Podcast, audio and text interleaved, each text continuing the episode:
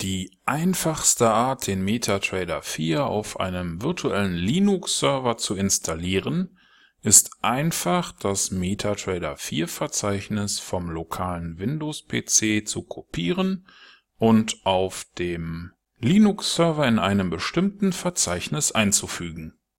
Wir gehen das jetzt einmal Schritt für Schritt durch. Das hier ist das Installationsverzeichnis meiner MetaTrader 4 Installation auf meinem Windows 10 Rechner. Ich habe mit der rechten Maustaste darauf geklickt und gesagt, er soll ein komprimiertes ZIP-Archiv daraus machen. In diesem Fall hieß es MetaTrader 4 ZIP.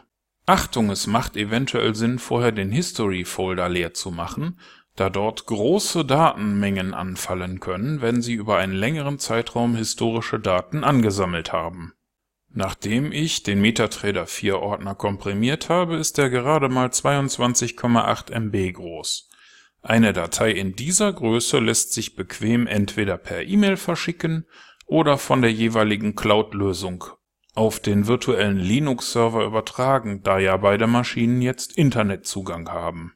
Ich selbst nutze als Cloud-Lösung ein Amazon AWS-Konto, bei dem ich die Dateien, die ich im Internet mit mir und anderen teile, einfach und sehr kostengünstig über die Infrastruktur von Amazon ablegen kann. Über die rechte Maustaste und die Properties bekommt man hier einen Download-Pfad angezeigt, den man einfach nur in den jeweiligen Webbrowser auf der Linux-Maschine eingeben muss. Nach dem Herunterladen landet die Datei in dem eigenen Verzeichnis unter dem Ordner Downloads und wird bei mir hier als MetaTrader 4 ZIP angezeigt.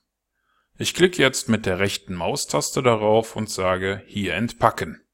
Und schon ist mein MetaTrader 4 Ordner auf meiner Linux-Maschine inklusive aller Unterverzeichnisse und meiner selbstgeschriebenen MQL4-Programme.